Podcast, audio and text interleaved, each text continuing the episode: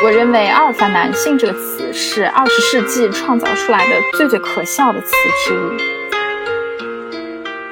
在这个阿尔法男宇宙中，只有阿尔法和贝塔两种男性，就没有其他任何角色了。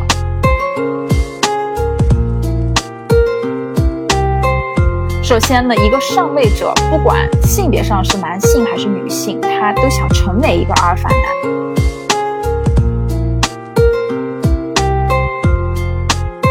而这种爱强权、恨无权的心态呢，也是典型的虐待狂和受虐狂的个性。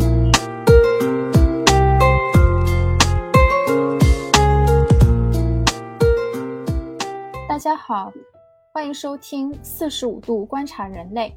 今天我们要聊的是“阿尔法男性”这个词。我认为“阿尔法男性”这个词是二十世纪创造出来的最最可笑的词之一。这个词是上世纪九十年代开始从媒体上开始推广开来的。起初呢，这个词仅限于生态学中，用以描述群居动物中在交配、食物、地盘上拥有更多权利的雄性动物。和阿尔法男相对应的呢是贝塔男性。也就是我们所说的 beta male，这是阿尔法雄性的追随者，他们在交配、食物等等方面的权利要低于阿尔法男性。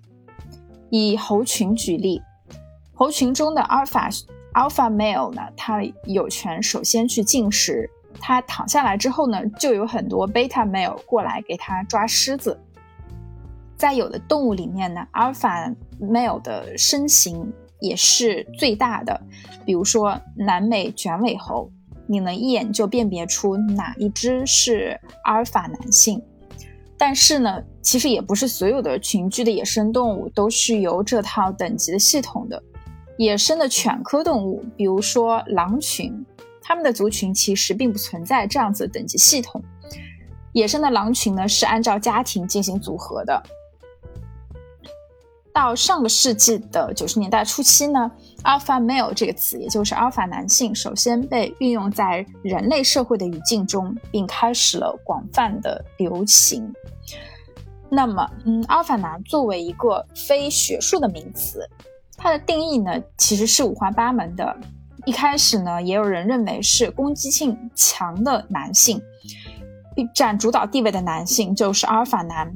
后来呢，渐渐的认为是商业上获得成功的男性是阿尔法男性。事实上，为什么叫做阿尔法男性、贝塔男性呢？这这个排位呢是按照希腊字母来的，阿尔法是希腊字母的第一个字母。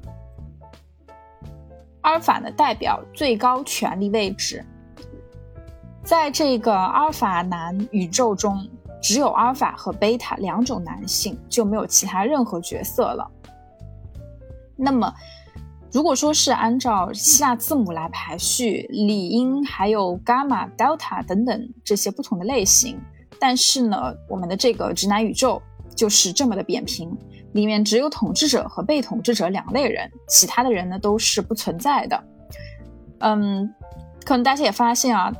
它这个后面接的都是 male，就是男性。那为什么在这个宇宙里只有男性没有女性呢？因为女性在这个宇宙中只是代表一种财产，是一种物的属性，所以呢，并不在这些权力关系中拥有任何的地位。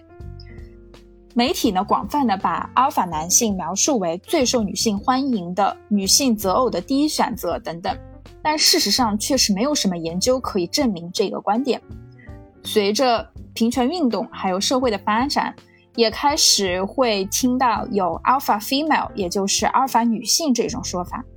但是呢，对于阿尔法女性的描述，其实和阿尔法男性的特质是非常非常类似的。我们可以认为，阿尔法女性就是具备阿尔法男性特质的女性，只是她们性别上是女性而已。那么近年近年来，在中文的语境中呢，也有用来描述女性。的一个网络用语叫做“好 A” 呀，它主要是指呃长得很美、风格呢很英姿飒爽的这些女性。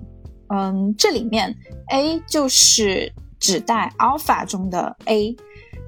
它其实是对于 alpha male 的一个比较狭义的、仅仅限于外表的一个诠释。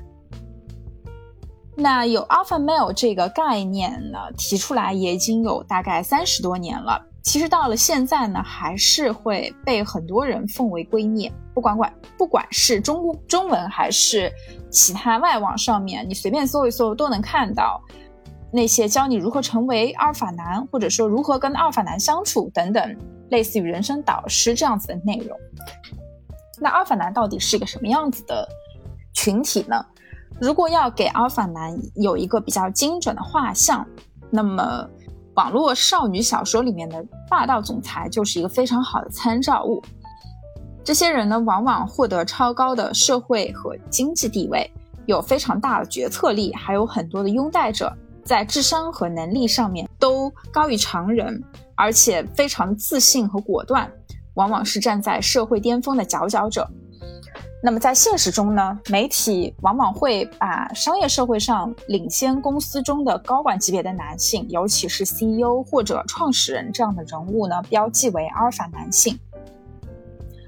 阿尔法男呢，往往逻辑思考能力非常强，思考的速度也很快，甚至呢让其他人望尘莫及。他们知道自己比其他人聪明，也非常笃信自己的智慧和才能。他们的口头禅或许会有“你是在质疑我的判断吗？”他们有很少会认错或者说示弱，因为他们的判断很多时候被事实证明是对的。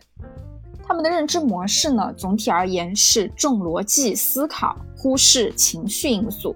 他们认为情绪是成功路上的绊脚石。他们对于世界的好奇，主要来自于对事件的好奇，而非对人的好奇心。比如说，每当有一种最新的技术开始流行的时候呢，那这个阿尔法男他总是会充满激情地投身其中，去阅读海量的数据和报告，去不断的学习。那么，如果说这个阿尔法男他的团队中有员工出现了情绪的问题，他往往会去直接 judge 人家，或者做一个价值的判断，认为这个人不行，或者这个人幼稚。他因为这个人呢没有办法就事论事，这种情绪对于阿尔法男来说就是一种内耗。嗯，阿尔法男呢可以说是在职场上最最受欢迎的一类群体了。尽管他们的性格可能并不是那么讨喜。首先呢，一个上位者不管性别上是男性还是女性，他都想成为一个阿尔法男，这就是媒体和社会所推崇的成功领袖的形象。非常典型的就是最近被判刑的女版乔布斯伊丽莎白霍姆斯。她之所以被认为是女版乔布斯，因为她从言谈举止甚至着装方面复刻了乔布斯。乔布斯呢，也正是他心中应该有的阿尔法男的形象。而他靠着这一套完美的角色扮演，在硅谷呢混得风生水起，把商业和技术大佬呢都唬得团团转。他本人的身价曾经一度高达四十五亿美元。其次呢，阿尔法男也离不开也离不开背后默默支持他的粉丝，也就是这个体系中的贝塔男性。这些人呢，我们还会有一个另外的名词给到他们，也就是慕强者。这些人能够忽视阿尔法男自带的所有的缺点，他们总是会说，虽然怎么怎么样，但是他强啊，我就是想跟着他混。人类呢，其实已经从东非。原始森林走出来了几万年，可惜的是，我们的大脑和心智呢，还是停留在那个时期。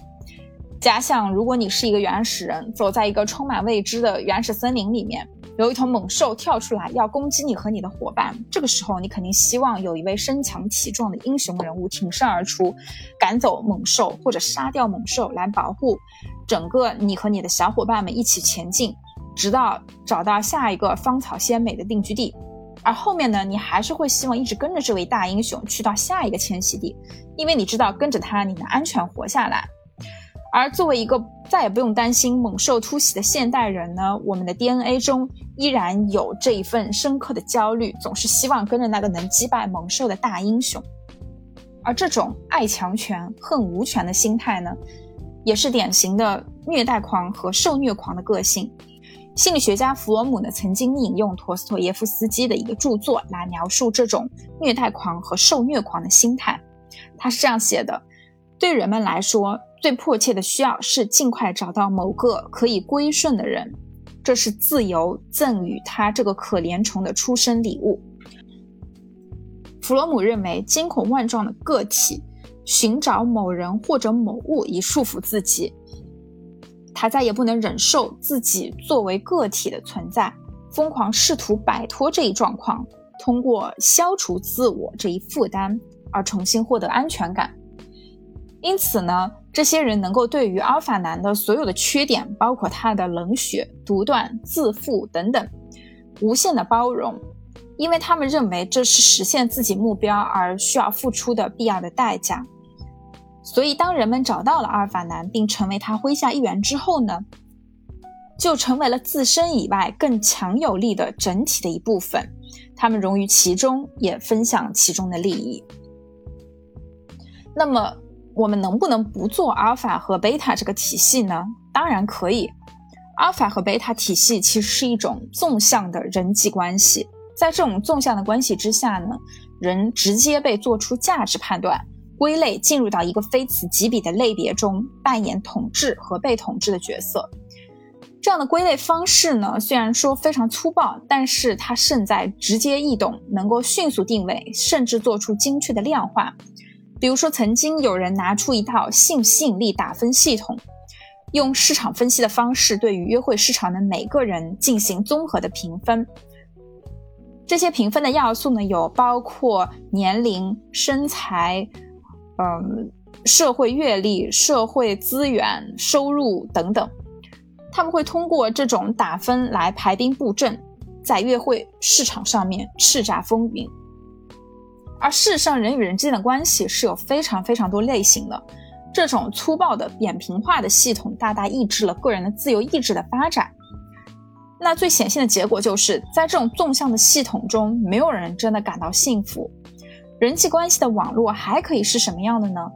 根据心理学先驱阿德勒，理想的人际关系呢是横向的，是建立在人虽不同但平等的基础上，也就是我们说的把人当人看。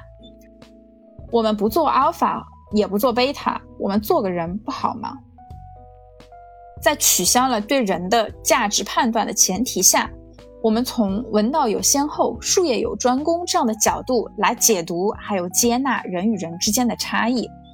所谓的不卑不亢的待人接物的方式，基础就是平等的人际关系。好的，今天的四十五度观察人类就到这里，感谢收听，我们下期再见。